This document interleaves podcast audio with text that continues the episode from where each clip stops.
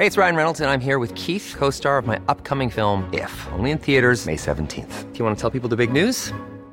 All right, I'll do. Sign up now and you'll get unlimited for $15 a month in six months of Paramount Plus Essential Plan on us. Mintmobile.com slash switch. Upfront payment of $45 equivalent to $15 per month. Unlimited over 40 gigabytes per month. Face lower speeds. Videos at 480p. Active Mint customers by 531.24 get six months of Paramount Plus Essential Plan. Auto renews after six months. Offer ends May 31st, 2024. Separate Paramount Plus registration required. Terms and conditions apply if rated PG. Tarde a tarde, lo que necesitas saber de forma ligera, con un tono accesible. Solórzano, el referente informativo.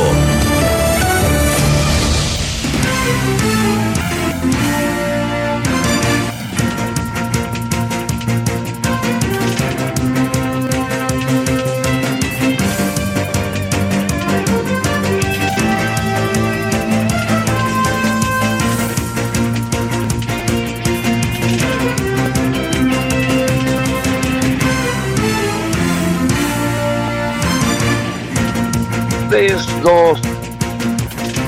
Les saludamos con mucho gusto desde una ciudad en verdad hoy muy movida, muy este muy marcada, la verdad, por pues ahora sí que si usted me permite por por la calle, porque en esta ocasión la ciudad le debo le debo de decir que buena parte del día ha habido un tránsito bastante insolente para las condiciones en las que estamos debe de recordar para los que viven fuera de la ciudad y que pensaban venir, pues que ya lo que era el doble no circula, pues ya se canceló debido a que las condiciones climatológicas son diferentes, hay menos ozono y también porque le debo de decir que lo que este, se está juntando es que a lo mejor de repente en el sprint final el buen fin se colocó en buena semana más que buen fin se colocó como una actividad importantísima, auténticamente, a lo mejor de los capitalinos, como presumo se puede suceder en muchos otros estados de la República Mexicana, las ciudades. Y a esto se suma que de alguna u otra manera, eh, se, mire, se juntó, hoy había reuniones de la SEP, de los maestros. Entonces no necesariamente había clase, de estas clases que tenemos vía eh, la televisión a distancia. Luego, segundo, la otra cosa que tenemos como algo muy importante es que el lunes es eh, el eh, puente del 20 de noviembre. El puente de noviembre es por ahí del jueves. Algunos van a agarrar, este, no agarran hoy, pero agarran el jueves y agarrarán el jueves, agarrarán, perdón, no agarran hoy, pero agarrarán a lo mejor viernes, sábado y domingo de la semana que entra. Vaya usted a saber.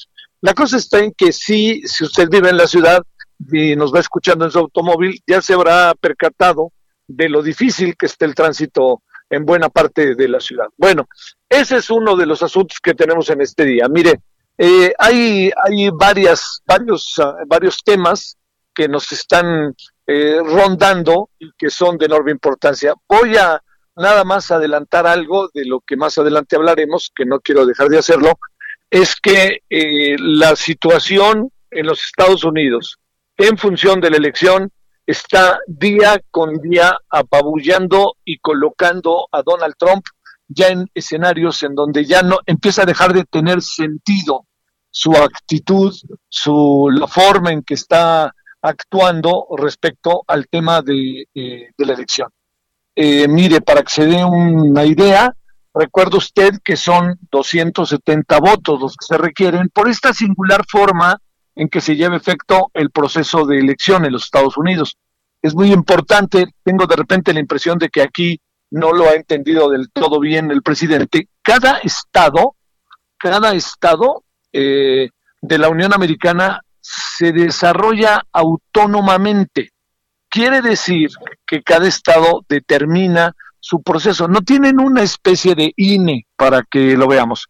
El INE, como Instituto Nacional Electoral, lo que hace es desarrollar el proceso electoral bajo su organización, es el árbitro nacional, para que usted me entienda, pero cada estado tiene lo que se llaman los soples, ¿no? Lo, que son una especie de INES, este, eh, este, de algo así como INES locales, ¿no? INES estatales.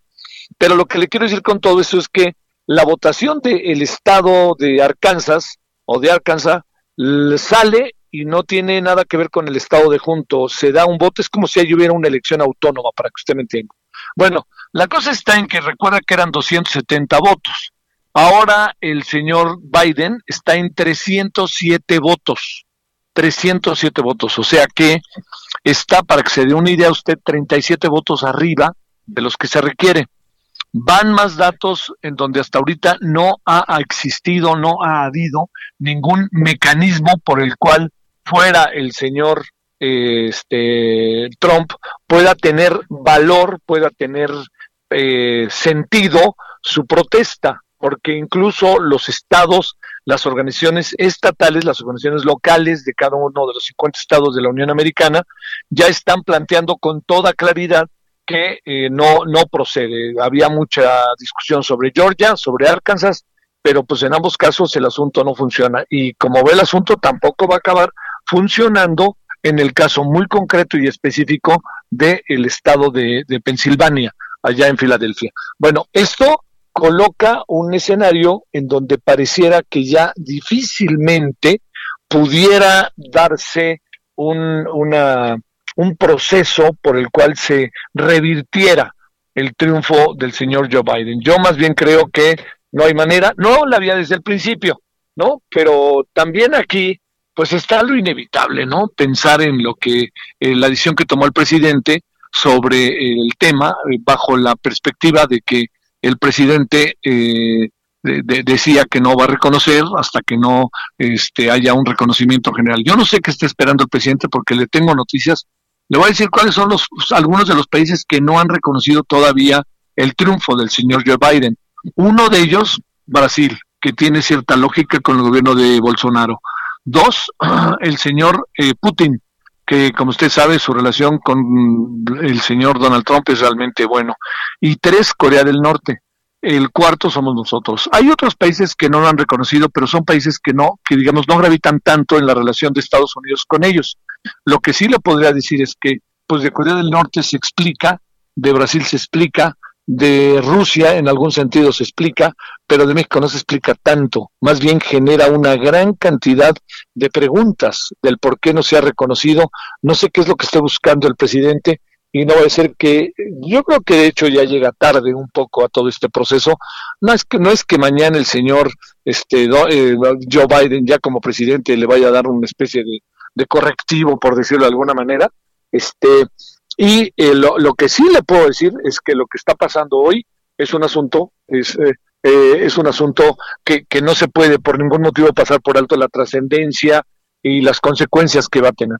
Así que esto se lo planteo, se lo planteo para que usted tenga, pues ahora sí que toda la película de lo que pasa hoy, qué, está esperando el presidente, pues hoy ya es su cumpleaños y, y no, no, no se ve que no, no se ve que el presidente vaya a tomar alguna decisión este día, este, pero lo que sí se alcanza a apreciar es que lo que venga a partir de ahora sea una situación en la que el presidente tenga que, eh, yo me atrevo a decir, a, tomar decisiones o a, o, o a esgrimir un discurso que pudiera tener que ver con la posibilidad de hacer explícito el porqué de su decisión, eh, porque su decisión al final acabó, acabó siendo vista, para que usted se dé una idea en opinión de su servidor, acabó siendo vista como el no querer meterse por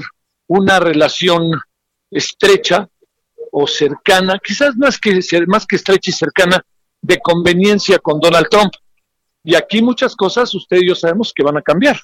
O sea, con Biden algunas cosas van a cambiar. Una de las que seguramente va a cambiar es la que tiene que ver con que eh, eh, temas como medio ambiente, temas como migración, eh, temas como la parte laboral dentro del Tratado de Libre, dentro del, del TEMEC, van a, más que sufrir ajustes, van a ser más este, incisivas, ¿no? Porque esa es una otra de las cosas en las cuales no alcanzamos a entender bien a bien en qué en qué nos hemos metido en, en, términos de las energías fósiles, en términos de todo este tipo de circunstancias que se han ido dejando un poco porque también del otro lado pues no apuran y no apuran, ¿no? no, sí, vamos a acabar con las energías fósiles, sí queremos defender el medio ambiente, pero a la mejor hora pues no lo hacemos. Y como no hay que nos pase la, cuenta, acabamos de alguna otra manera metidos en una dinámica que no nos viene en lo más mínimo bien, más bien nos viene mal, para decirlo claro, porque no solamente es por nuestra relación con los Estados Unidos, sino es la relación misma con el medio ambiente. Bueno, eso habrá que ver que, en qué acabamos todo esto. Si me preguntan, no sé cómo le van a hacer. Pues, el presidente va a decir que aquí no pasa nada. Eh, pues sí, efectivamente, quizás no pase nada, pero el asunto va más allá de ello. El asunto significa también las, este, pues mire, en algún sentido utilicemos esta palabra, las heridas que deje la circunstancia que se está viviendo en este momento con los, con, con los demócratas y que algunos las quieran cobrar, no necesariamente el presidente, porque supongo que la sensatez sobre la cual se debe de mover el señor Joe Biden, pues bueno, tratará de entender, tratará de, explicarse de alguna manera lo que ha venido pasando estos días en, con el presidente, que no con el país, ¿eh?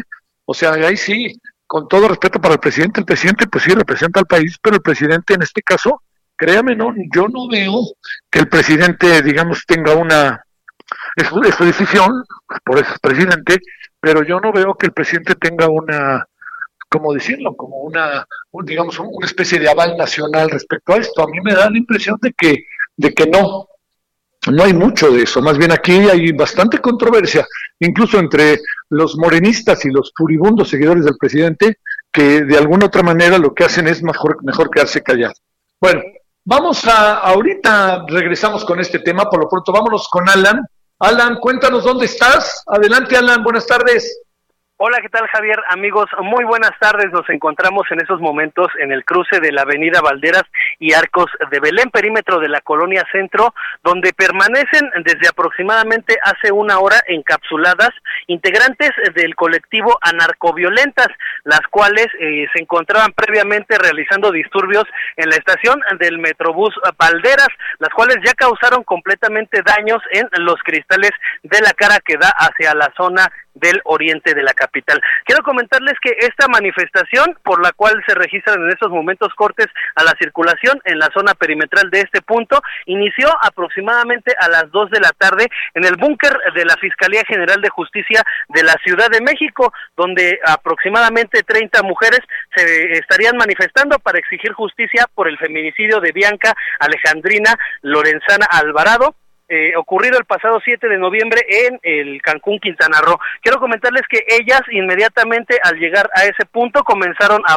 vandalizar, a pintar las paredes de este inmueble y posteriormente quebraron algunos vidrios por los cuales ingresaron a las instalaciones y sacaron documentación, aproximadamente 13 cajas de archivos, las cuales les prendieron fuego afuera sobre la vía pública. Inmediatamente en el interior de este inmueble, donde también se registró un incendio provocado por este grupo de feministas, se activaron las alarmas y por supuesto el sistema para combatir el fuego y fue esta la razón por la cual se retiraron de la zona e iniciaron su avance con dirección hacia el cruce de la avenida Valderas y Arcos de Belén. Llegaron a la estación Chapultepec, comenzaron sus destrozos y fueron encapsuladas ya por personal de la Secretaría de Seguridad Ciudadana.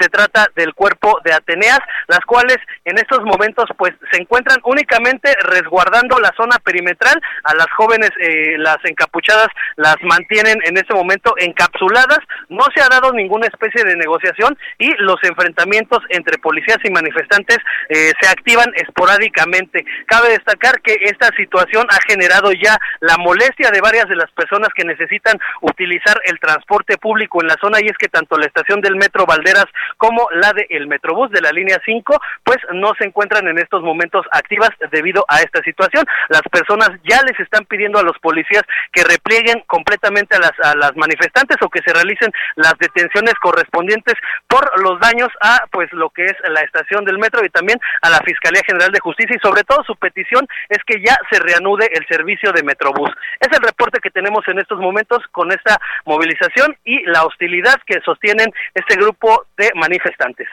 Eh, Alan, eh, déjame plantearte, eh, este, ahorita exactamente dónde están en este momento.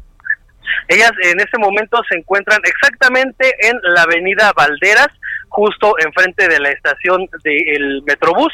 Eh, permanecen encapsuladas ya aproximadamente hace una hora y cabe destacar, Javier, que eh, ellas eh, tienen en estos momentos aerosoles, tienen martillos, tienen tubos y cadenas con las cuales pues, pues se están enfrentando completamente con las policías del cuerpo de Ateneas, las cuales pues han resistido los ataques de estas jóvenes. Oh. Oye, este, tienes para recapitular cuántas personas calculas que, que pudieran estarse manifestando son aproximadamente 25 más 5 personas más pertenecientes al grupo Marabunta, los cuales hemos estado observando que incluso hombres han, eh, pues de alguna manera, agredido a las, a las policías, les han intentado retirar los escudos y también los cascos eh, al momento en el que se dan estos enfrentamientos. Bueno, ay, Alan, Alan, qué cosa, ¿no? En lo que, bueno, andamos. Este, ¿qué te parece si como en una media hora volvemos a hablar, si no hay inconveniente? Por supuesto, Javier, estamos al pendiente. Gracias, Alan. Bueno, eh, déjeme nada más cerrar porque quería, quería, no, no, quería pasar por alto por ningún motivo lo que está pasando en la ciudad eh, de, de, México, porque creo que forma parte de una acción de que tiene que ver con eh, que tiene que ver con otros estados, con otras ciudades. Lo que pasa es que insisto que en la Ciudad de México hay una, eh, quizás hay una eh, pues sí, agudización, radicalización, quizás sería la mejor palabra para definir lo que está sucediendo desde hace ya varios, no se nos olvide, marzo de este año, ¿eh? No se nos olvide, el año pasado, no, no se nos olvide, no se nos olvide, 6 de marzo tampoco se nos olvide, no se nos olvide un día sin mujeres, todo eso, ¿no? Que tiene que ver con marchas, reacciones de parte de, un grupo de mujeres que, como sea, cada vez le debo de decir que se van sumando más. Y además la protesta cada vez va adquiriendo lo tiene de suyo, pero va adquiriendo cada vez mayor sentido. Bueno, esto que le estoy contando eh, tiene que ver con que eh, una de las cosas que son eh, déjeme, punto y aparte, regreso si no le importa cuando iniciaba la, la, conversación hoy, cuando iniciábamos eh, nuestro, nuestra emisión de este día, eh, dentro de las cosas que, que, que, también tenemos que considerar de manera muy clara y específica, es la que tiene que ver con cómo México va a poder retomar así de fácil la, me atrevo a decir, la, la línea, como no cómo no verse, eh, cómo, cómo, cómo, tener una coherencia en su respuesta. no, no, no, hay manera de tener una respuesta, de, digamos, a la selección, al, al, reconocimiento de Joe Biden ahorita de parte del presidente. No, no, no está muy fácil, ¿no? Porque el presidente mismo se ahogó, ¿no? Cuando lanzó lo del 2006, como si hubiera inevitablemente, o como si hubiera, se interpretó inevitablemente como si el 2006 tuviera que ver con la forma en que se desarrollan las elecciones en los Estados Unidos. Y perdóneme, aquí es otra, es otra cosa totalmente. Bueno, todo eso se lo acabo de contar. ¿Por qué? Por lo siguiente. Porque hay ya cada vez más indicios de que hay una legalidad, un reconocimiento del triunfo del señor eh, Joe Biden. Así que con respeto debido para nuestro presidente hay que empezar a ver cómo hacerle, así, tal cual, cómo fregados le hacemos eh, para poder, este, eh, le, diría yo, cómo podemos retomar el asunto, ¿no? ¿Cómo lo podemos hacer? ¿Cómo lo podemos eh, otra vez meternos en, en el juego sin estar en el juego en términos de pues digo, de, parecer un de parecer un personaje incluso ajeno a un proceso electoral o, o, incluso tomándole distancia a un proceso electoral de nuestro vecino y de nuestra relación más importante que tenemos con el con el mundo, ¿no? A través de después de que ellos hicieron un proceso electoral en el que ganó un hombre que se llama Joe Biden.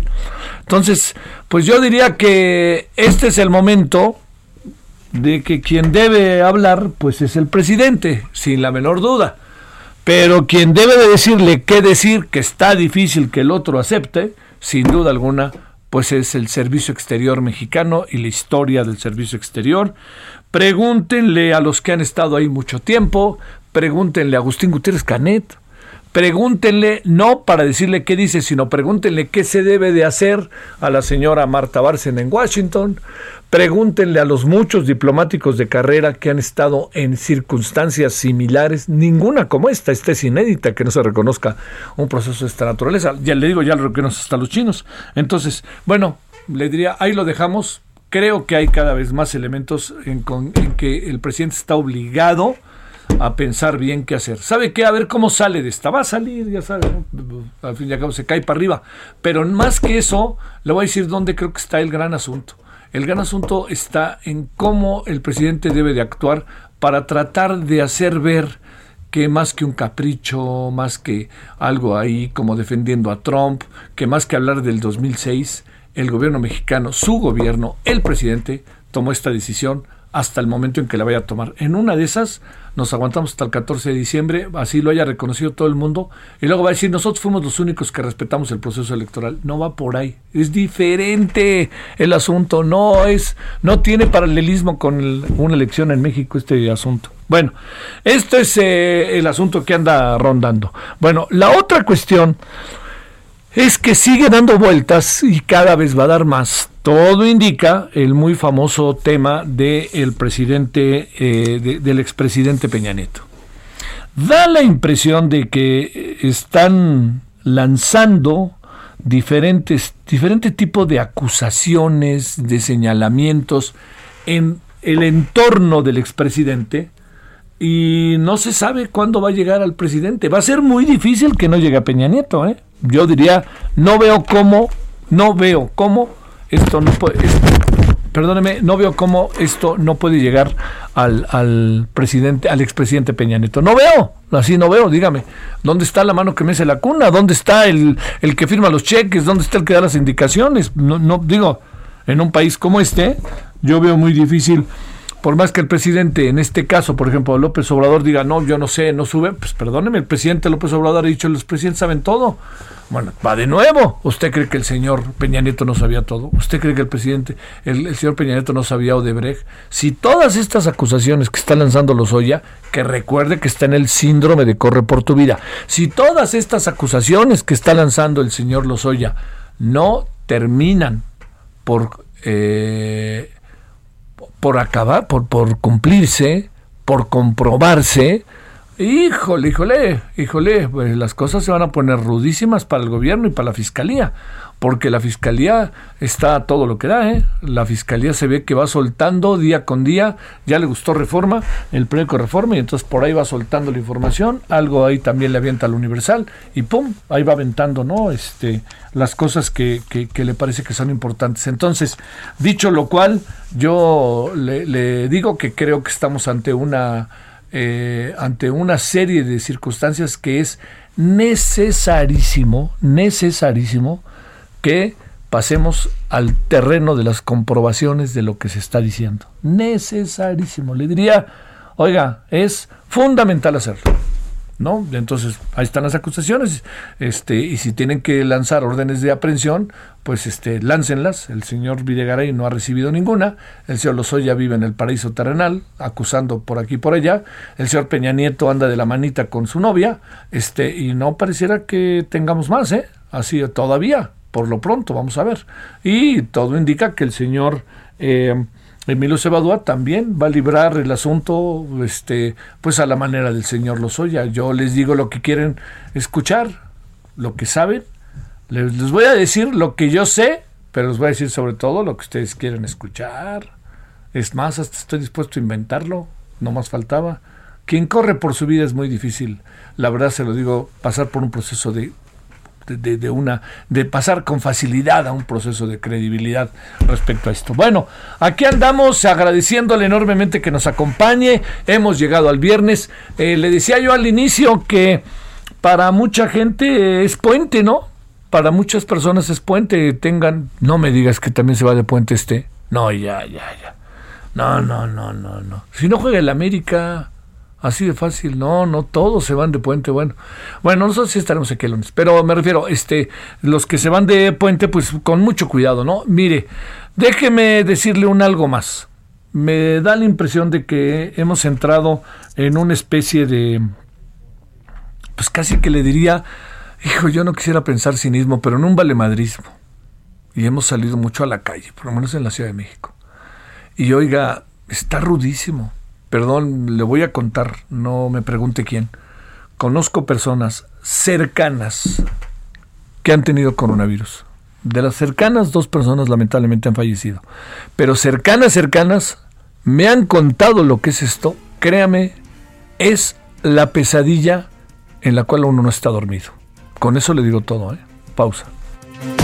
El referente informativo regresa luego de una pausa. Estamos de regreso con el referente informativo. I need somebody help, not just anybody. You know I need someone help. When I was younger, so much younger than today, I never, I never needed anybody's help in any way. Now, but now these days not so self-assured. Now I find, now I find I've changed my mind and opened up the doors. Help me if you can, I'm feeling down. And I do appreciate you being round. Help me get my feet back on the ground. Bueno, estamos para pedir help, ¿no? Ahora sí, como diría el mismísimo Lennon y Ma- los mismísimos Lennon y, Ma- Lennon y McCartney. Mire, eh, la, la película Help fue una muy buena, fue una cosa muy divertida. Para nuestra generación fue muy divertida. Había salido Yeah, Yeah, Yeah, que era pues, como el tour de los Beatles y cómo lo seguían, particularmente en Londres, bueno, en toda Inglaterra, Gran Bretaña. Y Help se convirtió como una especie de juego también de Londres. Este, acabaron ahí en el Caribe, este, un diamante, este, si mal no recuerdo, este, Ringo Starr traía el anillo, entonces lo trataban de secuestrar. Era muy divertida.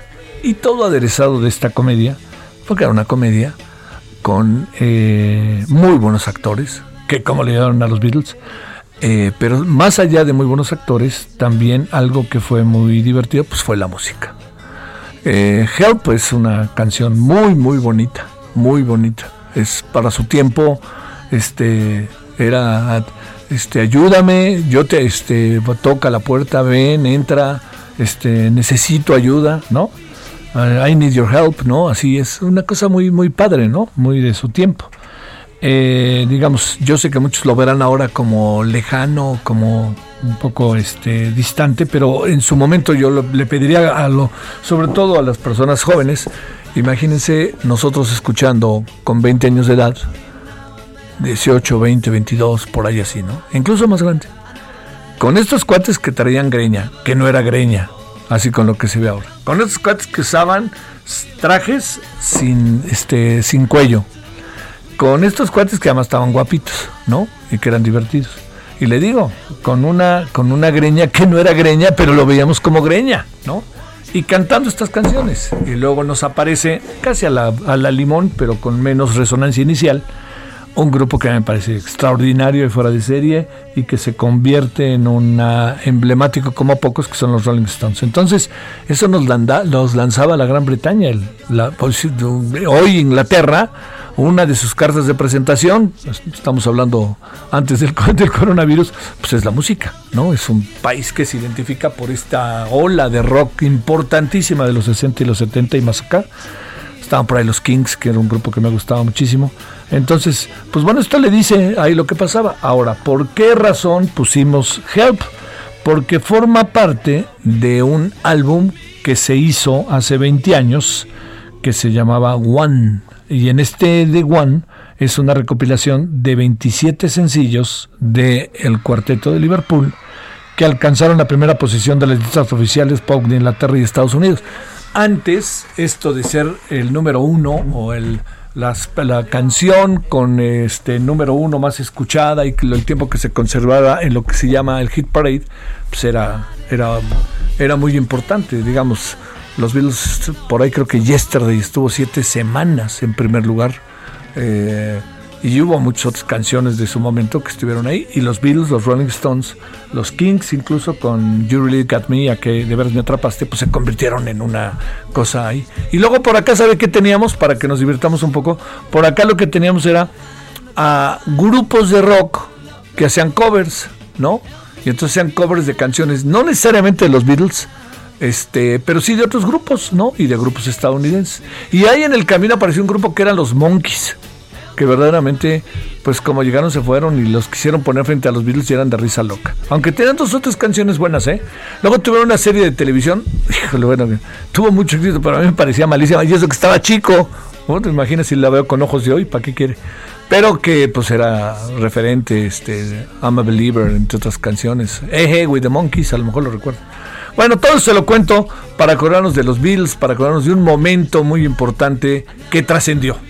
Hay momentos que ahí se quedan. Este momento trascendió y trascendió de manera significativa en la humanidad. O sea, hoy por hoy los Beatles son un referente, o sea, decir Beatles, todo mundo de alguna otra manera sabe qué quiere decir. Decir Rolling Stones, todo mundo sabe qué quiere decir. Decir Queen, mucho más para acá, todo mundo sabe lo que quiere decir. Y eso es, eso es muy padre, ¿no? Es muy padre porque quiere decir que el momento que tuvieron, que se conservó, pues trasciende y trasciende y trasciende. Bueno, todo eso en función de lo que le conté y esta bonita canción de los Beatles que dio el título a la película que se llama Ayuda, Ayúdame, este que habrá sido, pues alguien sabrá, pero antes de los 70, fue, eso sí le puedo decir, fue antes de los 70 y fue muy divertida la película. Yo la recuerdo que tú, todos le íbamos a ver porque era muy divertida. 1636.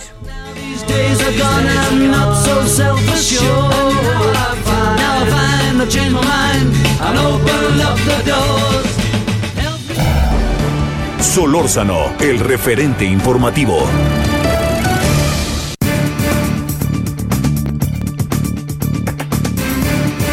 Bueno, vámonos a nuestra terca realidad, pero vamos a entrarle a un tema hoy, además de cómo está la ciudad, de lo cual ya platicamos, en función de la manifestación de un grupo de mujeres que tienen que ver con todo lo que este, ha venido pasando con feminicidios y muy en particular el caso de Cancún, de Alexis o Alexandria, Alexandrina, que eh, como usted lo sabe, se fue asesinada llegó a entregar un pedido el fin de semana, fue asesinada, apareció al día siguiente con huellas de todo tipo.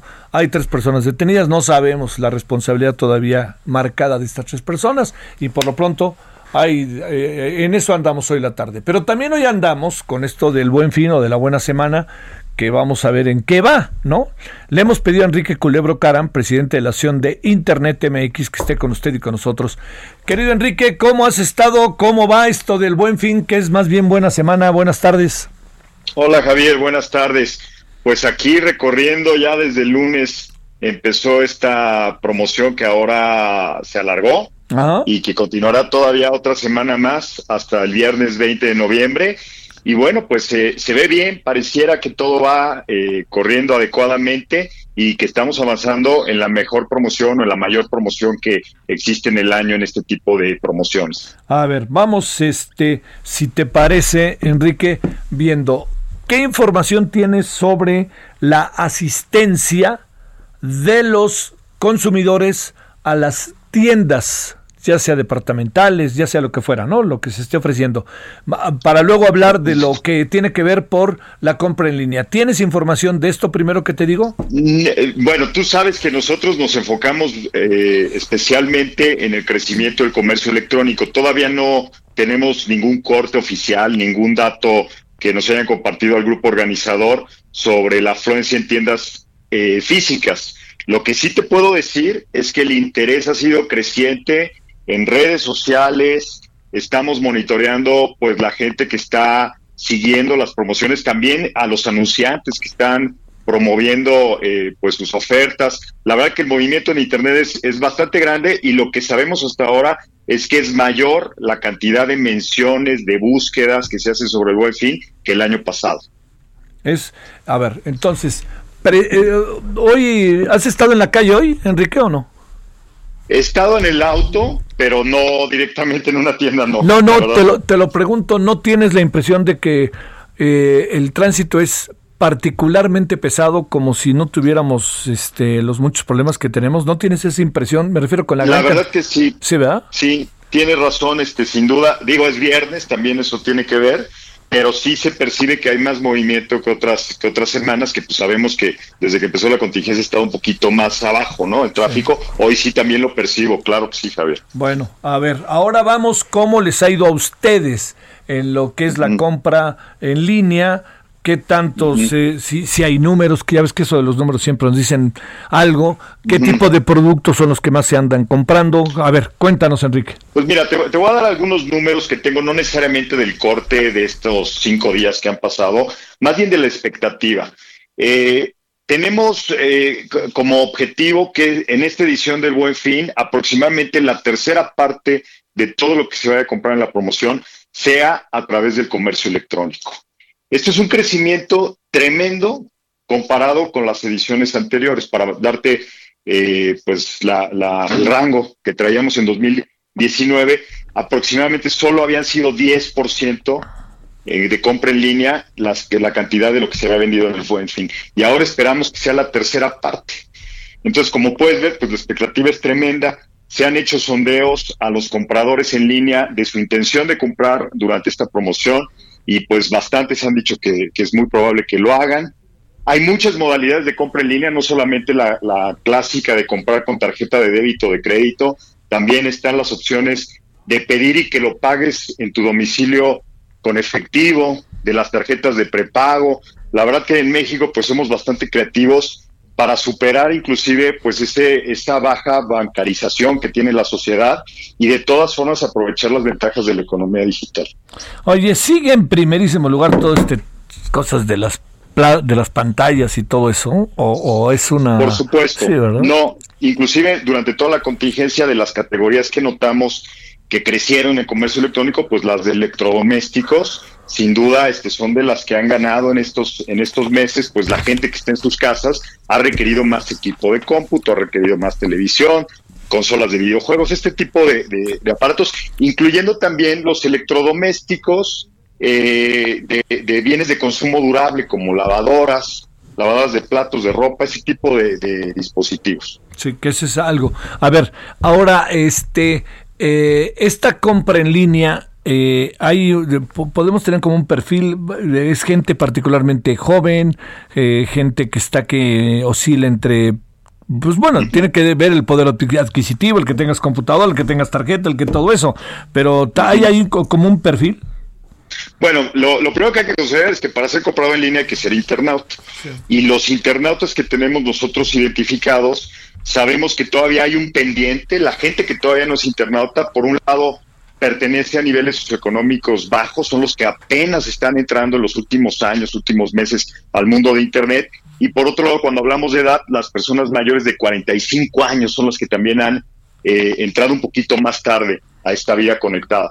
Pero de los que somos internautas, que por cierto ya se estima que, que más del 75% de la población es internauta, de esos 8 de cada 10 son compradores en línea según este, los últimos estudios que hemos hecho en las diferentes asociaciones.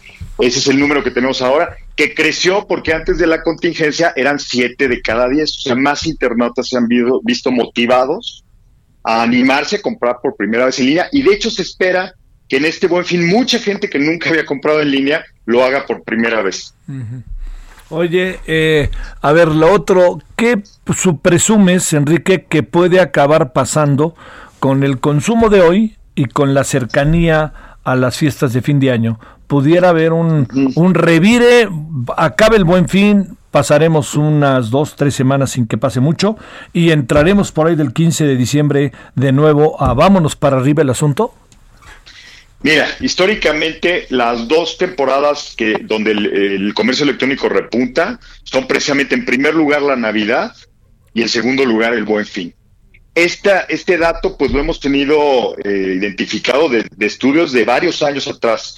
El problema es que 2020 es un año pues difícil de predecir. Sí, claro. Eh, no, nos gustaría, eh, creo que a todos los, el grupo de empresas, de, negocios que están tratando de rescatar parte del mal año que muchos han tenido, que el buen fin sea la excusa para volver a retomar el camino en la actividad económica Y si, y si continuar eso hacia na- hasta Navidad, pues fabuloso, ¿no? Me cuesta trabajo agarrar ahorita la bolita de cristal y decirte que va a suceder. La historia nos dice que sí. Veamos, veamos cómo reacciona. Eh, tenemos un número récord de negocios que se afiliaron al Buen Fin, más de 109 mil.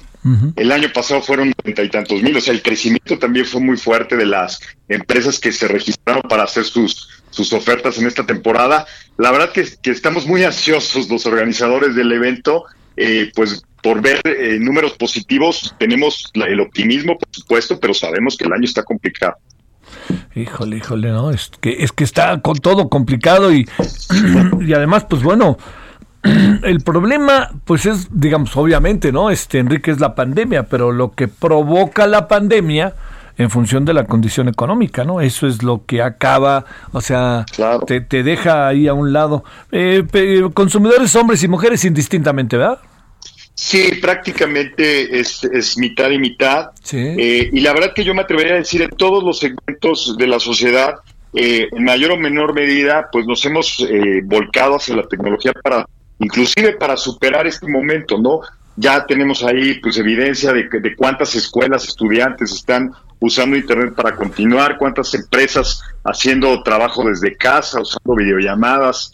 Eh, la verdad que la tecnología es un habilitador en estos momentos y está demostrado, creo que ya no, no, no es un tema de discusión, que nos ayuda a continuar, que es un motor para la actividad económica y que si esto se sigue alargando y, pues la verdad no, no hemos visto, eh, no sabemos cuándo va a terminar, la tecnología es un excelente aliado para que podamos pues seguir operando, seguir vendiendo, seguir trabajando, seguir estudiando y, y, pues esto debe de ser una llamada de atención para las autoridades para que todavía eh, de forma más contundente apoyen, promuevan todas las actividades de economía digital y la adopción tecnológica. Oye, eh, ¿reciben quejas o no? Que tú sepas de quejas que se reciben en función del tipo de actividad de compra por parte de la este, de compras en línea. Por supuesto, de hecho, Profeco pues está muy atento, ¿no? A ese tipo de situaciones, la CUSEF también. Pero lo que te puedo decir es que los estudios indican que la mayoría de los compradores en línea, más del 90% queda satisfechos con, con esta actividad, más del ochenta y tantos por ciento declaran que volverán a comprar en línea. Y la verdad que estos números no son muy diferentes a lo que pasa en el comercio tradicional. Esto quiere decir que ese riesgo que de repente se percibe de que pues te, te, van a tratar de engañar por comprar en, en, línea, pues no es exactamente de un tamaño mayor, mayor al riesgo que ya hay de ir a cualquier otro tipo de establecimiento. Yo, yo la verdad les daré el mensaje a la audiencia que compren tranquilos, que sigan pasos sencillos, por supuesto, comprar en tiendas eh, pues a las que les tengan confianza, que tengan marcas reconocidas, que se apoyen de recursos. Por ejemplo, en la Asociación de Internet tenemos los sellos de confianza, que son validaciones que damos a las tiendas en línea de que tienen una oficina en México, de que son empresas este, formales, de que tienen ciertas garantías. También Profeco, por cierto, tiene una lista de tiendas en línea. La verdad, hay, hay recursos, están los familiares y amigos, que también eso ayuda mucho, sí, para claro. que escojamos la mejor forma de comprar. Sí. Y como dije al principio, pues hay muchos métodos para pagar inclusive, ¿no? Entonces, que, que realmente el mexicano aproveche los grandes beneficios de comprar precios, comprar eh, las 24 horas del día, eh, tener las reseñas. Eh, la verdad que hay muchos beneficios que lo recibas en tu casa, mucho, mucho de lo que compras. Yo creo que el que compra en línea, así como el que hace una búsqueda, el que usa el correo electrónico, el que usa redes sociales, difícil que en el futuro no lo vuelva a hacer, porque los beneficios son evidentes. Sí, pues sí, pues sí. Bueno, este, oye, además, como, como dice una, un amigo, Dice, la ventaja es que yo no entiendo nada de esto. Le digo, pues ¿cómo la ventaja? es que la ventaja es que tengo hijos. Entonces, ellos se encargan de bueno, todo. es lo que debemos hacer, apoyar a las generaciones que pues no, no hayan entrado todavía en estas actividades. Yo, yo personalmente a mi mamá con mucho gusto la acompañé para comprar el súper un día en, la, en una aplicación. Me tardé un poquito, pero lo logró. Sí. Y ya a partir de ese momento continúa, ¿no? Y no, es, no, es por eso importante que corramos la voz cuando este, pues este tipo de actividad nos Sí, ayuda diariamente. Sí, no, no. Lo, lo- lo que pasa es que como, como luego dice así también, ¿no? Oye, a ver, ya compraste todo lo que te pedí, sí. Y entonces llega a la cuenta y dice, oye, ¿por qué es más? Es que también yo pedí esto, ¿no? Y no, es lo, no es lo mismo ir a la tienda y que ves que agarran algo y dices, eso no, a que aquí bajita la mano, como no sabes cómo es la esto de línea, razón. ahí te dan, ahora sí que viene la estocada, ¿no? Y punto. Bueno, oye, muchas gracias, Enrique, como siempre. Con gusto, Javier. Y Gracias. gracias, por la música, ¿eh? Qué, Bueno. buen, qué buen gusto, qué buena selección. Bueno, Gracias. ya, ahí andamos hoy, ahí andamos hoy Beatles. Este, aunque fíjate que yo traigo ahí, mi querido Enrique, yo siempre he sido muy Beatle, pero te debo de confesar que este, híjole, me rebasan por la derecha, izquierda y el centro de los Rolling Stones desde que yo era chico. Me parecían, ¿Ah, sí? me encantaban porque me daba la impresión de que eran contestatarios, ¿no? Así, pero bueno, es tan Híjole, subjetivo. bueno, pues yo sí soy. No, no. así que ahí luego nos echamos una plática sobre ese tema. Gracias, Enrique. Gracias, que te Hasta luego. muy bien. Igualmente, Gray. Este, hasta luego. 16.40 y 16.50 en la hora del centro. Solórzano, el referente informativo. A ver, Alan Rodríguez sigue deambulando por nuestras calles siguiendo la marcha de este día. Alan, cuéntanos. Javier, amigos, muy buenas tardes. Nos encontramos en estos momentos en el cruce de Niños Héroes y la calle Doctor Velasco. Este es perímetro ya de la colonia Doctores, a donde finalmente concluyó la manifestación por parte del grupo Anarcoviolentas, esta colectiva feminista, quienes estuvieron manifestándose por los hechos ocurridos en Cancún, Quintana Roo, la represión de su movilización feminista. Eh, quiero comentarles que luego de un acuerdo con personal de la Secretaría de Gobierno de la Ciudad de México, este grupo de feministas ya hicieron la entrega de algunos de los objetos con los cuales se encontraban pues prácticamente destruyendo algunas instalaciones de la Ciudad de México y también atacando al grupo de policías que las resguardaba. Finalmente, después de haber entregado esto y pactar su retirada de la zona centro de la Ciudad de México, fueron escoltadas a lo largo de toda esta vialidad, la avenida Niños Héroes, hasta llegar a la estación del metro perteneciente a la línea 3, la cual acaban de abordar con dirección hacia la zona de Indios Verdes. Quiero comentarte que, pues bueno, derivado de estas acciones que se registraron el día de hoy, no ha habido ninguna persona detenida, no fueron asegurados ninguno de los participantes en este, pues, en esta movilización y prácticamente ya comienzan a restablecerse todas las vialidades que permanecían cerradas, como lo es Río de la Loza, la avenida Arcos de Belén, también la avenida Valderas. Es por lo pronto, Javier, el reporte que tenemos y pues bueno, para contabilizar los daños, oficinas de la Fiscalía General de Justicia vandalizadas, así como la estación Valderas de el Metrobús. Pero podemos asegurar, Alan, que sí efectivamente ha concluido la manifestación. Es correcto, ya eh, la petición fue que ellas ingresaran a la estación del metro y que no lo hicieran acompañadas por personal de la Secretaría de Seguridad Ciudadana ni de los medios de comunicación que estuvimos al pendiente de esta manifestación y fue así que pactaron la paz para retirarse de la zona centro de la Ciudad de México. Sale, muchas gracias, Alan. Estamos al pendiente, buenas bueno, tardes. Edgar Ledesma, ¿dónde andas, Edgar? ¿Qué tal, Javier? Muy buenas tardes. Pues justamente hoy fuimos a dar un recorrido por las instituciones de salud donde comenzaría eh, las pruebas para eh, la, la fase 3 de vacuna contra el coronavirus o fabricación de Cancino Biologic, de esta fabricación china.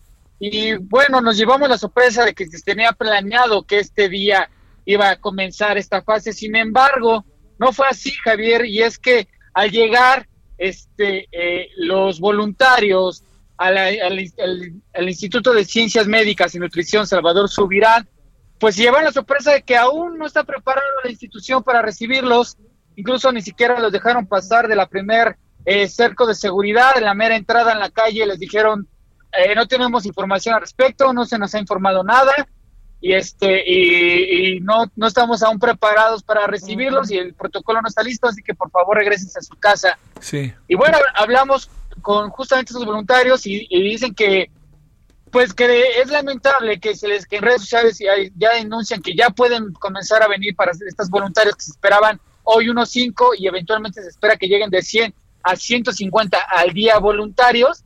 Sin embargo, eh, los regresaron. En algunas otras instituciones, Javier, sí les tomaron datos, lo registraban, les daban, eh, tomaban su- su- sus datos para comenzar a hacer una lista de voluntarios.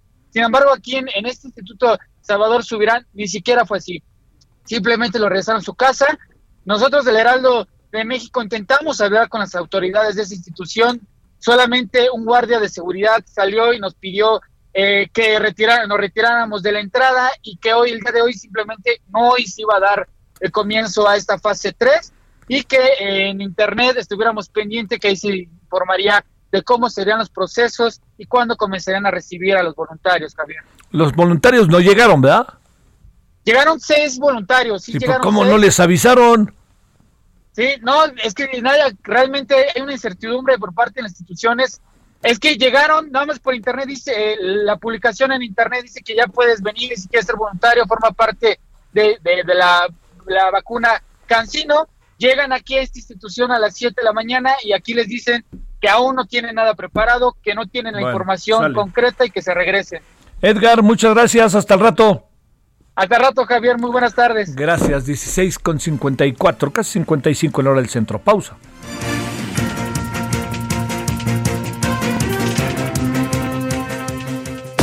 El referente informativo regresa luego de una pausa. Tarde a tarde, lo que necesitas saber de forma ligera, con un tono accesible. Solórzano, el referente informativo. Hey don't make it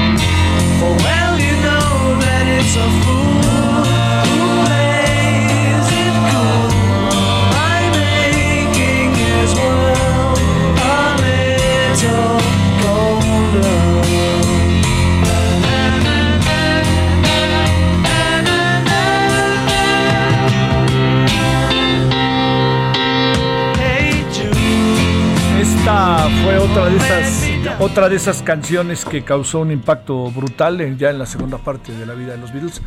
No soy, para eso está Fernández Cepeda, ¿no? Se llama ahí el de el de ¿cómo se llama esa estación? Que es, es la octava. Ya me acordaré. Este, pero lo que lo que sí le digo es que esta canción seguramente fue de esas que estuvo un buen rato ahí en el primer lugar del Hit Parade, ¿eh? un buen rato esta vez, la que pudo estar incluso más que, que el propio Yesterday. Sé que hay muchos bitlemaniáticos por ahí que han de estar diciendo, ese güey no sabe nada. Sí, pues no sé nada, pero me gusta. Imagínense que nada más habláramos de los, los, especialistas que friegan, ¿no? Pues si nada más hablan los especialistas, seguirían Johnny Sabina, ¿no? O sea, pues es un asunto de, de apertura, hay que escuchar. Pero cuando se trata de ciertos temas, por ejemplo, coronavirus, que hablen los que saben, ¿no? Yo le puedo contar cómo me cuentan que es tener coronavirus, pero que hablen los que saben. Bueno, oiga, eh, eh, Hey Jude, de este disco, que es un disco de hace 20 años, porque se, hizo una, compilación de música de los Beatles. eh, son la- las canciones que están en este disco son eh, las canciones que estuvieron en primer lugar de audiencia, tanto en la Gran Bretaña como en Estados Unidos. En el caso de Estados Unidos, en el muy famoso este, Hit Parade. Radio Capital, se van a acordar algunos, 1260 de la radio, tenía un programa que se llamaba La Ola Inglesa.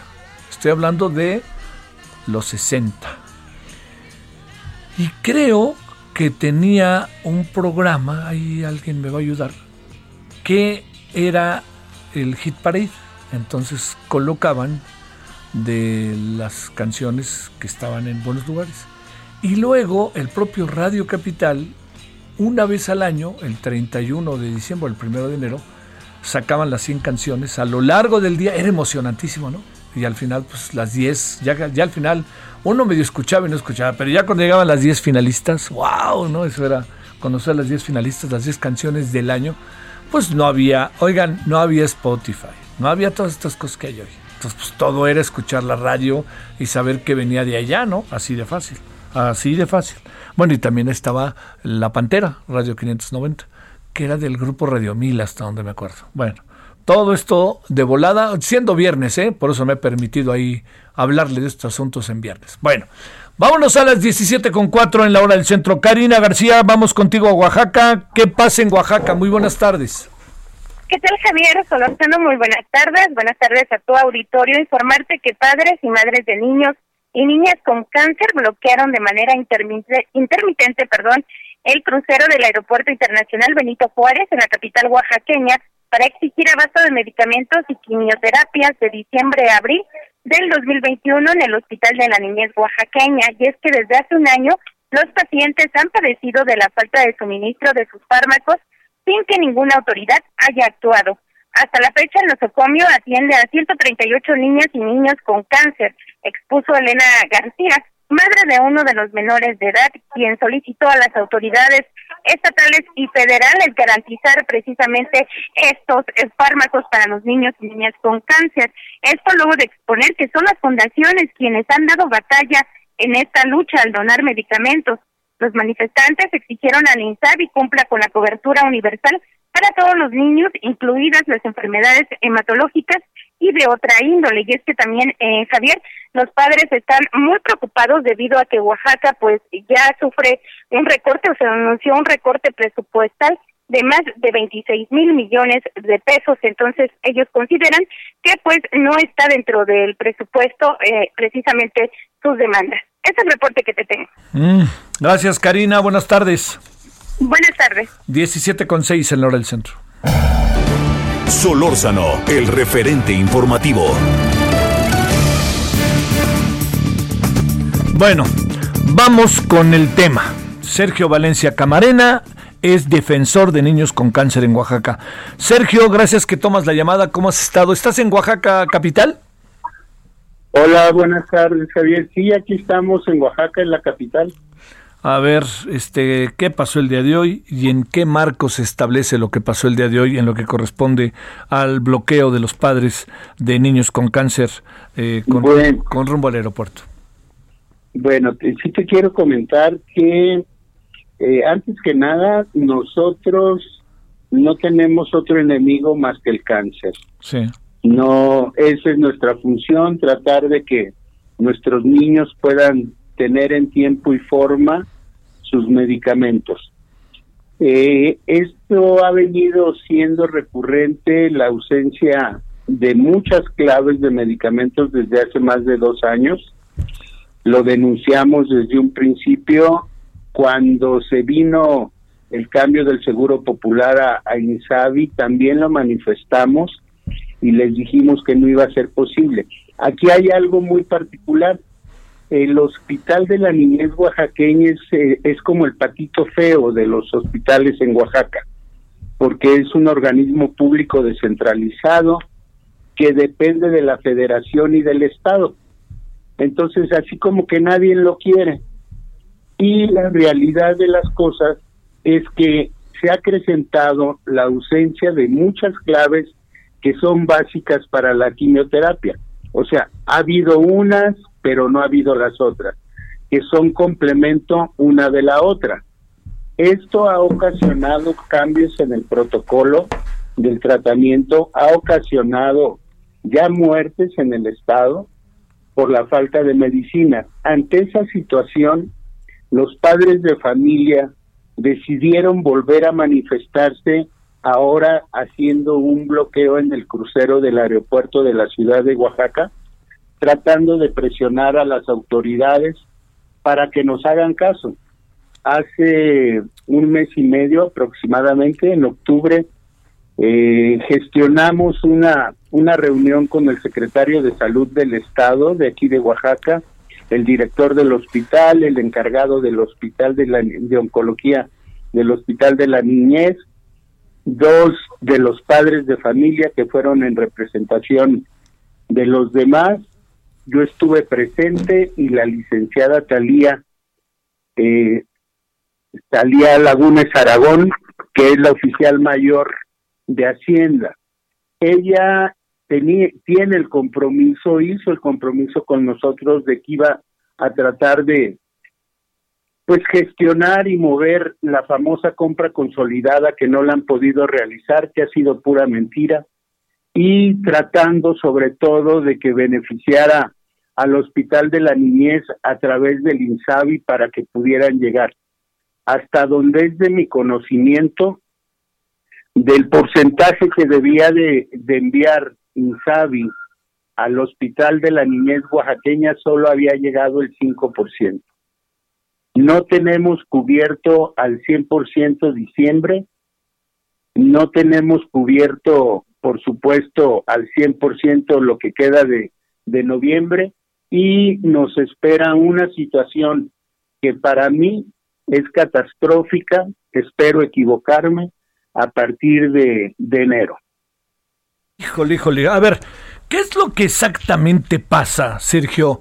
A ver, las auto no, no llega, es el gobierno federal, es el gobierno estatal. ¿Qué les dice el gobierno estatal? ¿Qué les dicen las autoridades este, locales de salud? ¿Y qué les mandan decir desde el centro? Aunque sabemos desde el centro todo lo que está pasando. Eh, las broncas que hay aquí, un día sí y otro también, el otro día en el aeropuerto, como tú lo sabes.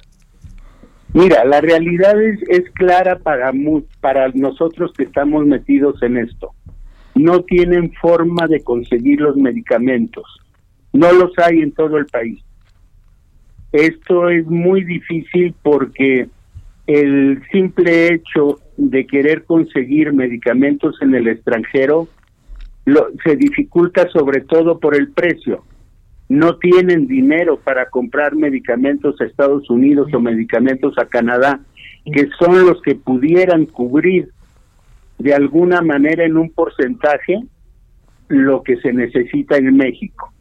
Esa es la realidad de las cosas. Cerraron las farmacéuticas bajo un capricho de corrupción que nuestros niños no tienen nada que ver con la corrupción y el día de hoy pues los medicamentos pasó un poquito tiempo, se agotaron y hoy no saben de dónde sacarlos. Esa es la realidad. Yo te puedo decir que desde nuestra asociación civil un medicamento que, que nosotros pagábamos en 78 pesos, hoy tiene un sobreprecio de 4.500. La vincristina, por ejemplo, da una rubicina, que antes costaba 900 pesos, hoy la llegamos a pagar hasta en 5.000 pesos. ¿Cuántos, ¿Cuántos niños estarán siendo afectados por todo esto? Aquí en Oaxaca tenemos eh, activos que están recibiendo tratamiento 136 niños. En total, el, el universo de, del área de oncología del hospital son 350 niños, pero ya muchos en vigilancia, ya muchos de ellos dados de alta, pero actualmente son 136 niños que sus vidas peligran y un promedio de 2 a 3 niños que llegan cada semana. Así es que imagínate cómo van sumando las cantidades y los niños arriesgando su vida. Si de por sí el cáncer ya es una enfermedad catastrófica, imagínate sin medicamentos y sin tener un lugar a donde correr para, para, ir a, para irlo a comprar. Sí, claro. A ver, este Sergio, eh, este es un asunto que pasa igual, pregunto, por el gobierno estatal que por el gobierno federal. Eh, eh, quiero decir, este, eh, no puede el gobierno federal, este, no puede el gobierno estatal responder si no, ahora sí que si no, si no le mandan algo, ¿no? Mira, definitivamente en el caso del Hospital de la Niñez depende mucho de la federación. Si la federación no le envía el medicamento, el Hospital de la Niñez no va a poder tener lo necesario para cubrir la demanda de los niños. El hospital podrá tener eh, ciertos recursos a través del Estado, pero no hay medicina en donde compre el hospital.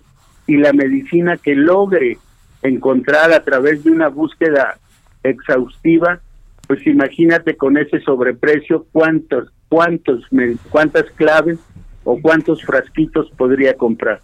No, no, no, no, no.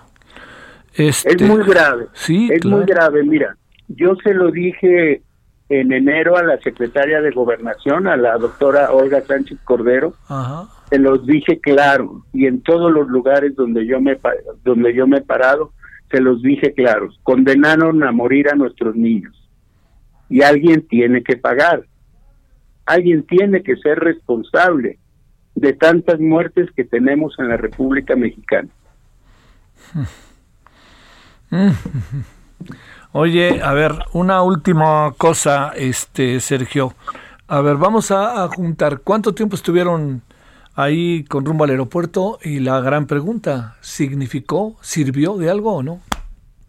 Mira, eh, no pueden estar muy mucho tiempo expuestos los niños al sol. No, no, claro. Y más, este, ¿cómo anda el clima ahorita? Caliente, ¿no? Sí, está caluroso. Entonces eh, fue un promedio de dos horas, de ahí se partió al, al Hospital de la Niñez a, a una reunión informativa con el director en donde se nos mencionaba eh, que el que Secretaría de Salud del Estado le va a pagar a una compañía que se llama Safe un adeudo que tiene para que le puedan seguir surtiendo, pero solo ciertas claves eh, también se mencionó que partió una un vehículo que va a venir custodiado por la Guardia Nacional. Se supone que el día de hoy que va a traer algunas claves, no sabemos cuál. Y pues también se tocó el tema de hace poco estuvo el director, eh, perdón, el gobernador del estado en el hospital, donde dijo que iba, que iba a mandar un tráiler lleno de medicamentos y hasta el día de hoy no ha llegado. Entonces, no hay nada seguro, ya lo sabíamos que no hay na que no hay nada seguro, al menos de mi parte sé que no pueden resolver esta situación a corto tiempo. Yo lo digo con mucho dolor por los padres de familia que hoy tienen a sus hijos enfermos, aún aunque el gobierno quisiera destrabar esta situación y tuviera la mejor voluntad, van a transcurrir más de seis meses y en esos seis meses vamos a tener muchos niños muertos. Ah, a ver, vamos a, este, ¿por qué? A ver, decías al principio, eh, Sergio, que todo este proceso que se echó a andar de irse en contra de las farmacéuticas eh, a lo mejor no, no, no pasó por un tamiz y por un análisis detallado de lo que se tenía que hacer. A ver, este, a ver, ¿por qué no hablamos en esta parte final de ello? ¿Qué, qué impresión tienes de estando allá? Mira, yo no, yo no soy un experto en las finanzas, no soy un experto en muchas áreas de lo que cubre Secretaría de Salud, pero lo que sí te puedo decir es que las, las personas que llegaron a manejar esta situación no tienen pleno conocimiento de esto. El día de hoy no cuentan con un censo de cuántos niños en toda la República Mexicana hay enfermos de cáncer. No tienen pleno conocimiento de cuánta medicina, de determinada medicina, cuántas cantidades se necesitan exactamente. Entonces, cuánto van a comprar no saben por lo tanto se les hizo un, una bola todo lo, lo respecto a los medicamentos que el día de hoy estamos viviendo de manera muy triste. Bueno, eh, ¿el gobernador entra en acción o no?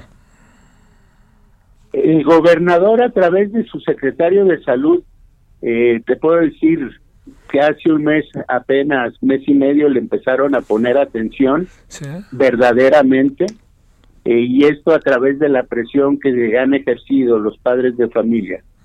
Pero, Javier, con, te lo vuelvo a repetir con mucho dolor, el golpe está dado. No, no lo pueden resolver de la noche a la mañana.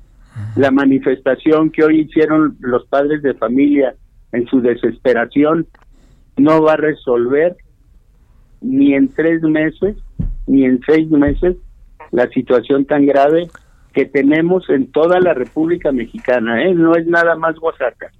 Hay estados que están todavía más peor. Hay estados que pueden tener a lo mejor muchas claves, pero les faltan otras que tampoco se consiguen. Sí. Bueno, Sergio, este, pues mira, yo creo que hablar, hablar, comunicarse, no, no parar, no parar, no parar, pues es el camino como para poder, este, eh, sistemáticamente denunciar, eh, llamar la atención y que se arreglen las cosas. Eso es lo que uno, lo que uno pretende con conversaciones como la que estamos teniendo. Sergio, muchas gracias que estuviste con nosotros. Al contrario, gracias a ustedes. Gracias. 17 con 19. Sergio Valencia Camarena, defensor de niños con cáncer en Oaxaca. Hoy bloquearon padres de los niños con cáncer el crucero del aeropuerto. ¿Y sabe qué dijeron ahí? Le vamos a pedir ayuda a Biden.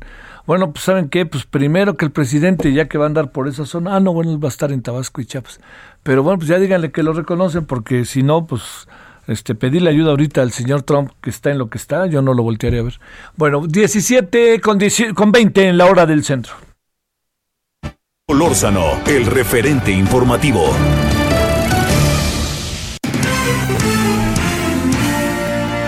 Vámonos con Karina Cancino hasta donde nos vamos. Bueno, vámonos aquí hasta la ciudad, aquí hasta Nayarit, porque mira lo que pasó con el ex gobernador. Vamos a escucharte. Adelante, Karina.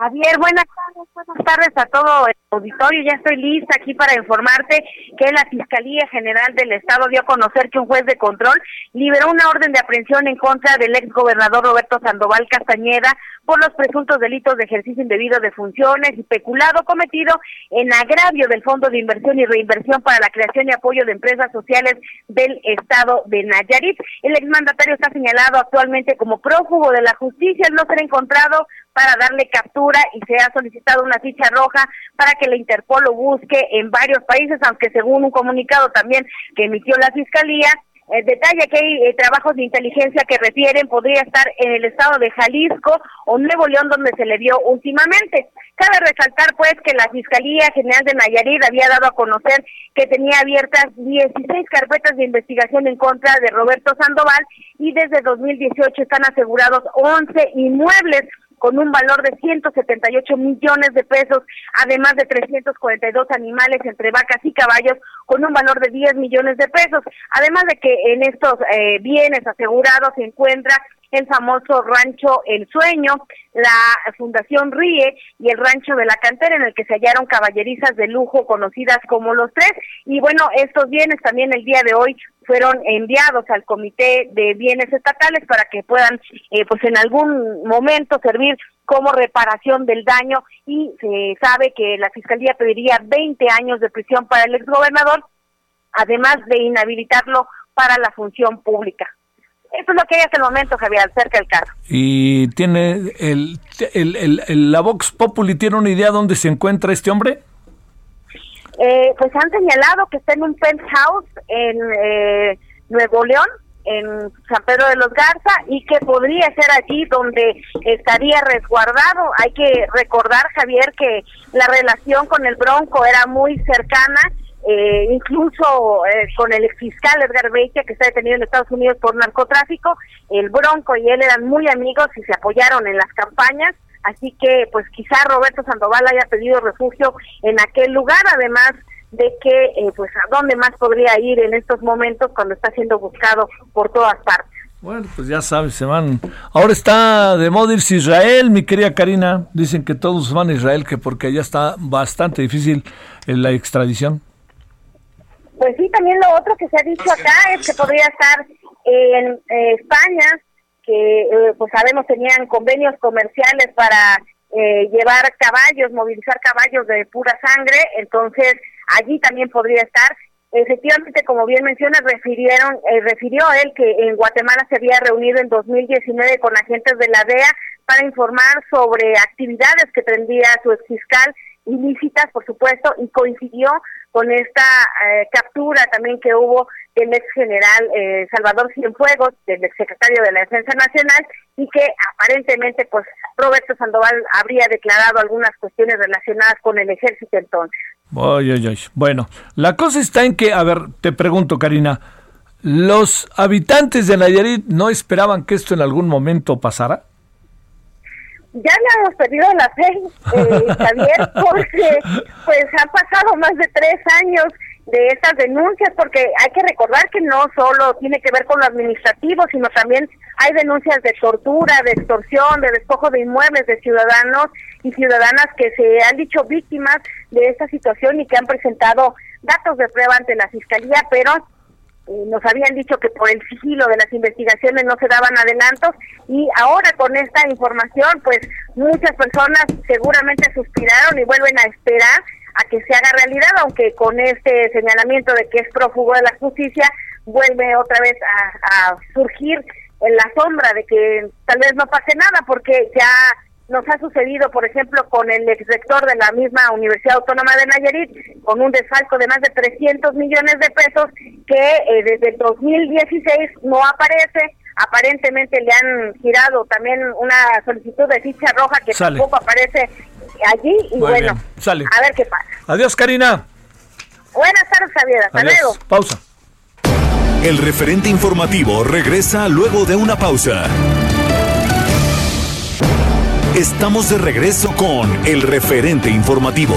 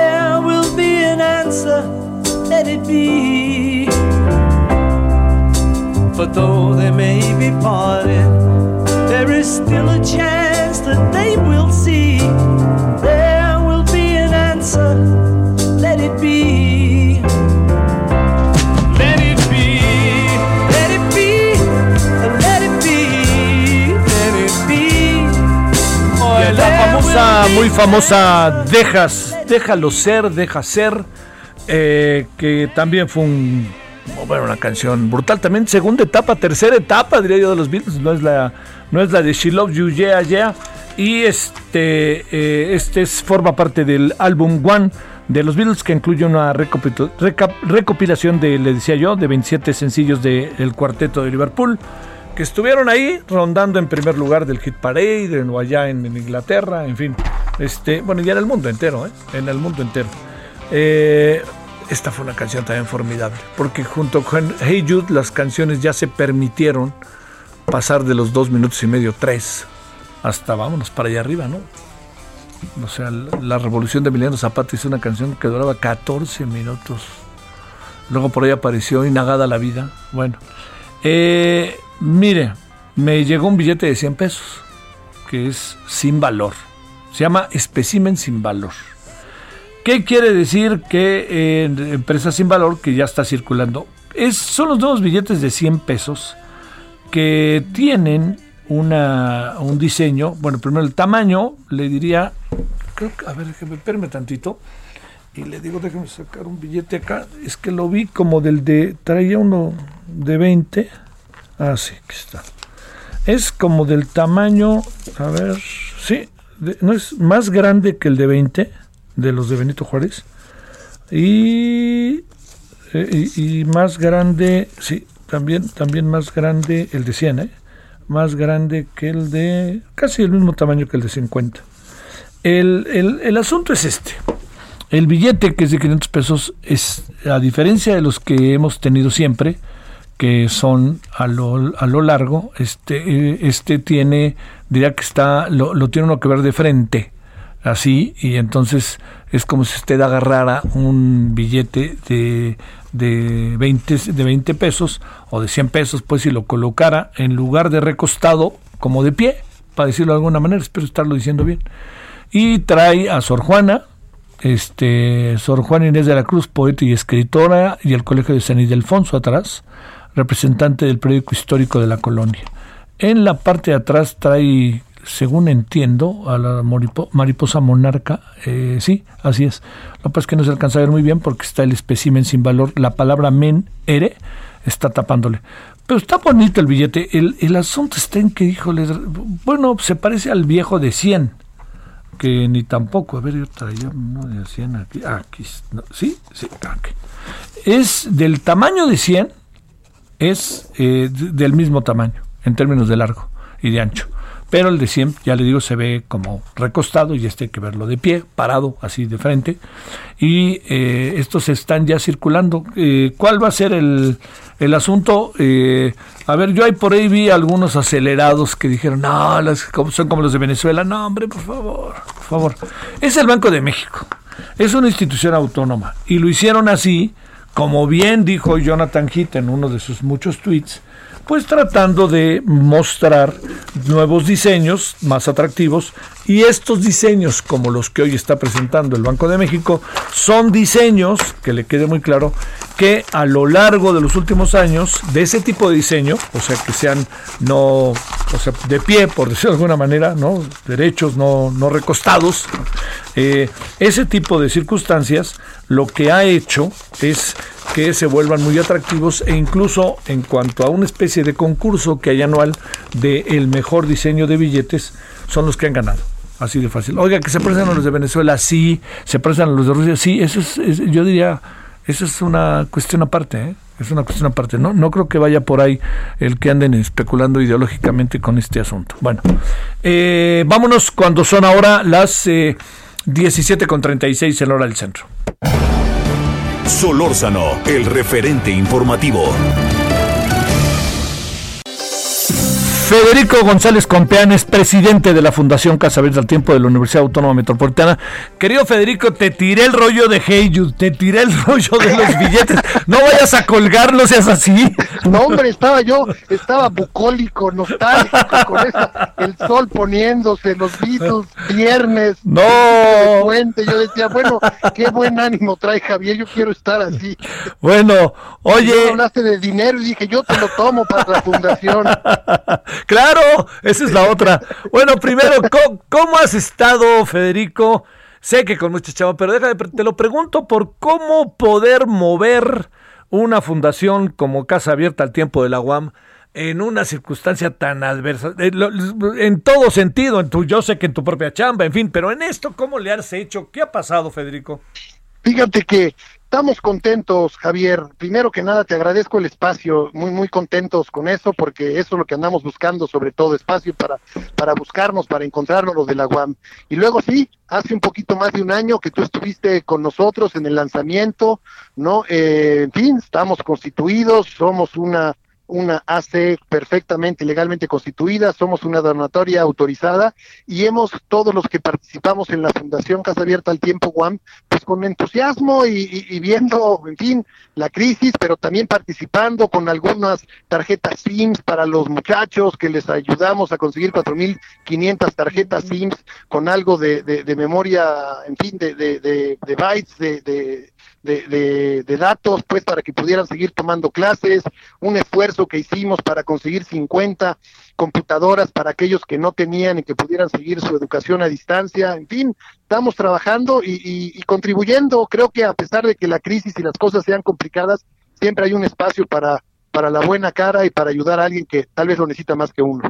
Bueno, a ver, vamos ahí. ¿Qué, qué actividades estamos desarrollando? Eh, como parte de la fundación. ¿Qué, qué, ¿Qué, se ha hecho a lo largo de esto? Oye, y te diría, ¿y hacia dónde dirigimos los asuntos a partir de ahora, Federico? Mira, hoy al año, justo, Javier, estamos celebrando y estamos lanzando la beca Soy Guam. La beca Soy Guam, hoy iniciamos con cinco becas, una por plantel, Xochimilco, Azcapotzalco, Iztapalapa, Lerma, Coajimalpa, y estamos eh, iniciando esa beca que piensa ser o que intenta ser una beca 360. No solo es un apoyo económico de durante 12 meses, ¿no? De cerca de más arriba, más de 100 mil pesos. Y, y esta beca lo que quiere también es acompañar al estudiante en sus últimos tres trimestres, en su último año de estudio, acompañarlo en un 360 con pláticas, con acompañamiento eh, eh, de inserción de trabajo, con simposiums, con, en fin, que lo acuerpemos todos los que estamos en la fundación y todos los que sumen a ella para entregar un, un, un mexicano mejor preparado y más adaptado al ambiente laboral y que después pueda regresar a todos nosotros de la UAM, ¿no? En fin, su experiencia. En eso estamos el día de hoy enfocados. Oye, Federico, ¿cómo hacerle y cómo le han, cómo le has hecho? Sé que has hecho un trabajo monumental, pero ¿cómo hacerle para, eh, para que se pueda eh, sumar? O sea, yo, yo te confieso, cada vez me voy encontrando más egresados de la UAM, ¿no? Eso, pero ¿cómo hacerle para sumar y sumar? Todos sabemos que el Poli y la UNAM pues, te aparecen por todas partes, pero me da la impresión de que te empieza a aparecer por todas partes la propia UAM, ¿no? Yo creo que sí, estamos haciendo un esfuerzo con eso, Javier. Somos ciento, cerca de 170 mil egresados de la UAM.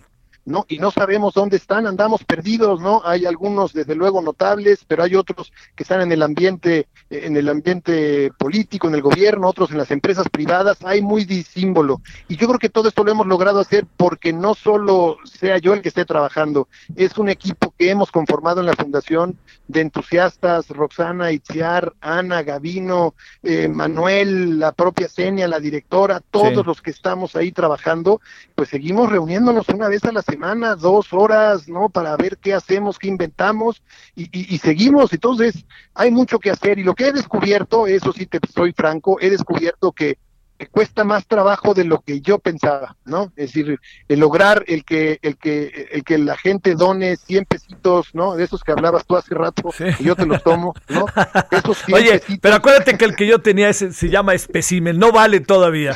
Está bien, pero yo te acepto esos 100 pesitos al mes, ¿no? claro. Al mes, que son 1.200 pesitos al año, ¿no? Para apoyar a, a alumnos que en nuestra universidad tienen condiciones, en fin, más complicadas, ¿no? Algunos sí, algunos no, pero pero es parte del esfuerzo que tenemos que hacer. Así es un llamado a reconocernos, a ubicarnos, a, a encontrarnos y a cooperar, ¿no? Porque siempre se puede dar un poquito. Sí, claro. Bueno, ¿qué eh, viene algo de aquí a fin de año o, o, digamos va, va- ni hablar hay que un poco cerrar la casa y vamos a ver cómo nos ve en enero? ¿Algo estás pensando, Federico, para la fundación de aquí a final de año? Estamos justo recibiendo todas, vamos a recibir y, estamos por eso eh, agradeciendo tu apoyo y el de muchos otros amigos. Eh, estamos por lanzar a partir del 16 de noviembre hasta el 27 de noviembre, es justamente que estamos recibiendo eh, toda la información para los que sean los acreedores a estas cinco primeros, primeras becas. Y en enero vamos a dar el resultado. Así que en este tiempo vamos a trabajar, eh, en fin, en la fundación, todos los que participamos, vamos a pedir la colaboración también de la de la UAM, de la propia institución, ¿no? Para que sea un trabajo de alguna manera conjunto, ¿no? Y, y seguir trabajando, pero eso es a lo que nos pensamos dedicar el resto del año. A ver, eh, eh, ¿cuándo sería bueno volver a conversar, Federico, para empujar lo más que se pueda el asunto? Pues mira, yo creo que si de aquí a entonces lo que se pueda repetir y decir y seguir hablando de la UAM, ¿no? Estamos haciendo esfuerzos en, en, en, en el área digital, ¿no? En, Google ya aparecemos hasta arriba, en el buscador Fundación Sí. UAM, ya aparecemos hasta arriba, o sea, vamos creciendo. Ha sido un trabajo de a poquito, de a poquito, de a poquito, pero con paso muy firme. Así que lo que podemos hacer es que nos recomiendes, que, re- que, que nos des 100 pesos, que ayudes a, a que se difunda, a que nos encontremos y a todos los que somos Guam, encontremos en este espacio de Fundación Casa Abierta al Tiempo Guam.org. Ahí nos, ahí, ahí nos reuniremos, ¿no? Ahí nos reuniremos. Y, y el próximo martes tenemos en vivo un evento en Facebook, bueno, diagonal Facebook, diagonal eh, Fundación Guam, Sí. en vivo del un año de la celebración y ahí, en fin, habrá una explicación de Ana, que es la, la, no, la encargada de esta, del desarrollo de la beca, Celia, la directora, y todos participaremos un poco en lo que hemos hecho, pero lo que andamos buscando es dónde están los de, de la UAM, dónde estamos las, las Sí, panteras, ¿no? sí. ¿Dónde andamos? Busquémonos, encontrémonos, y como decía un, un maestro mío en la secundaria, queridísimo José Luis Vega, mi maestro de, de electricidad en la secundaria. ¿Qué decía? Decía, un peso hoy, una fábrica mañana, ese era su lema, ¿no? Mira, Él cuando mira. decía un peso hoy, una fábrica mañana, si todos los mexicanos dieran un peso, mañana habría una fábrica, decía, cuando con, a lo mejor con 100 millones, 80 millones de pesos se podía hacer una fábrica. Así que hoy, un peso hoy, un alumno, ¿no? Un alumno Sí, en mejores claro, condiciones, claro, claro. un alumno en mejores condiciones. Sí. Oye, este, bueno, a ver si hablamos la semana que entra. No, este, estoy pensando por ahí del miércoles o jueves, ¿sale? Yo feliz, Bueno, yo feliz. Te Y mando un gran, gran abrazo. Igualmente, Y Javier, felicidades, oye, muchas felicidades por otro asunto que va a pasar el año que entra en el que tienes que ver. Este también, estoy contento porque ya tenemos trabajo, ya tenemos ocupación para rato. Lo sé, lo sé, lo sé que sí. Gracias, Federico. Un abrazo, Javier, gracias. Para ti, hasta luego. Ahora a las 17.44 en la hora del centro. Solórzano, el referente informativo.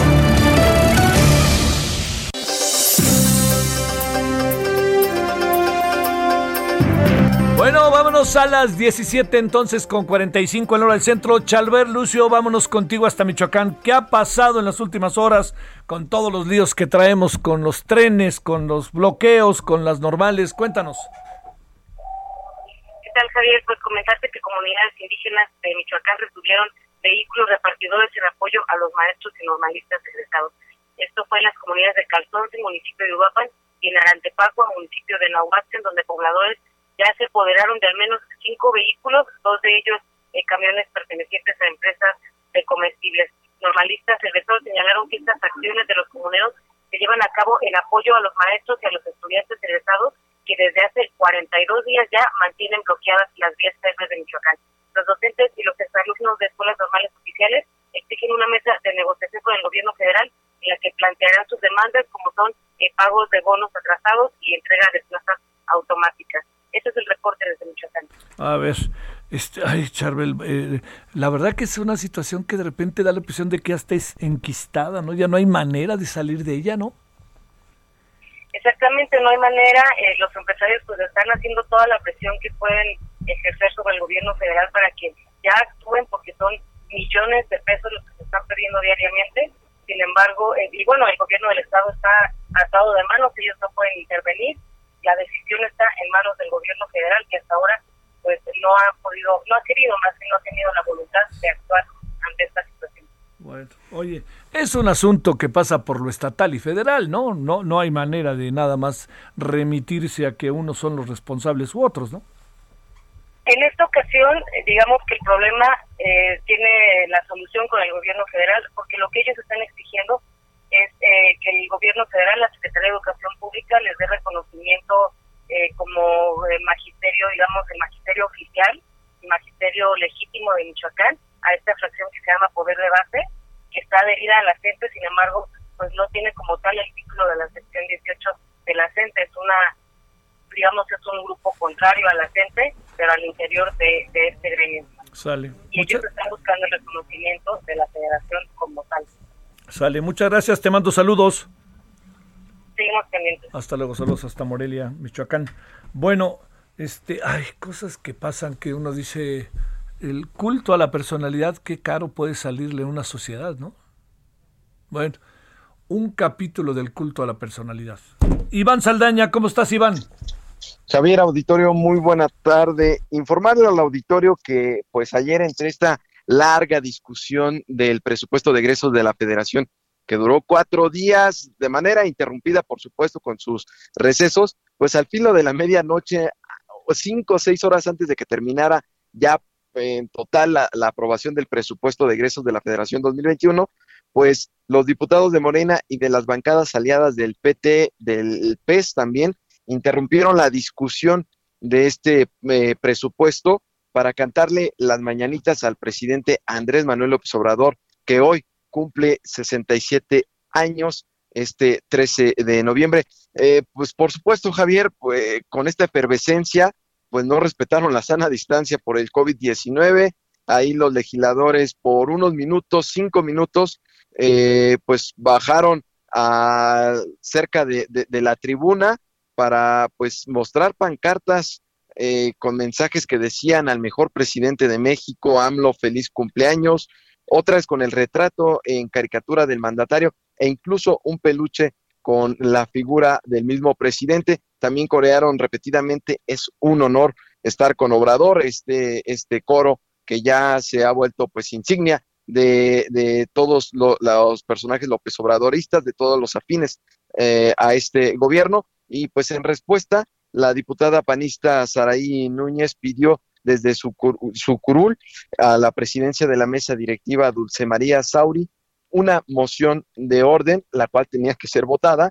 Eh, de alguna manera se interpreta que se, que se equivocó, ella simplemente pedía respeto, pero bueno, eh, retiró esta moción de orden antes de que la sometiera Dulce María Sauri y Dulce María Sauri, la presidenta de la mesa, llamó al orden a los compañeros, eh, arremetieron un con un poco más de fuerza estos coros en felicitación al presidente y luego pues continuó la sesión hasta el resultado, la aprobación casi a las seis de la mañana del presupuesto de egresos de la Federación Javier Auditorio.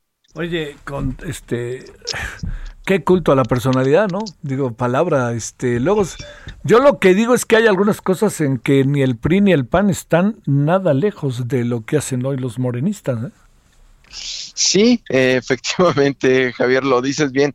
Cada uno defendiendo sus ideales y en, y en esto sí lo podemos llamar ideales porque, bueno, eh, estaban celebrando a su al líder, al líder de, todo este movimiento de, Morena, de la cuarta transformación, eh, pero el PAN y el PRI, pues también como tú lo dices, se han manifestado también eh, en situaciones similares y pues bueno, el día de ayer fue muy curioso verlos a todos en medio de la discusión del presupuesto y pues sí generó molestias porque decían y, ya llevaban poco más de 13, 15 horas en la discusión y esperaron justo en punto a las 12 de la noche para bajarse y ya no, no interrumpieron a un panista que estaba terminando su discurso, perdón, de, de Movimiento Ciudadano, pero eh, esperaron a que terminara, pero fue casi puntual a las 12 las mañanitas, Javier. ¿Cómo? Pues, bueno, bueno, bueno, mi queridísimo Iván. Luego se quejaban. Bueno, gracias. Seguimos informando, buenas tardes. Paris Salazar, sigamos con el culto a la personalidad, pero ahora con información del presidente. Buenas tardes, Javier, amigas, amigos del Heraldo de México. Sí es, y es que esta mañana en Palacio Nacional el presidente Andrés Manuel López Obrador señaló que son hechos nuevos la acusación del exdirector general de Pemex, Emilio Lozoya, sobre que Enrique Peña Nieto y Luis, y Luis Videgaray utilizaron sobornos de Odebrecht en la campaña de 2012 para desacreditar a los candidatos rivales del PRI, en este caso el propio Andrés Manuel López Obrador y Josefina Vázquez Mota. Y es que en la conferencia matutina dijo que no tiene conocimiento de que los sobornos de la empresa se utilizaron para golpetear las campañas de 2012 y que la Fiscalía General de la República debe investigar esta ampliación de la declaración que entregó hace unos días Emilio Lozoya a la Fiscalía General de la República. Dijo que antes se había hablado de que se habían utilizado recursos, pero ahora se sabe que se utilizaron en contra de él y que, y que son hechos nuevos y que es la Fiscalía la que debe investigar e indagar sobre esto, estos hechos. López Obrador dijo que no tiene información de si se investiga o no al expresidente Enrique Peña Nieto por este caso, pero aclaró que su gobierno no va a presentar denuncias en contra de ningún exmandatario.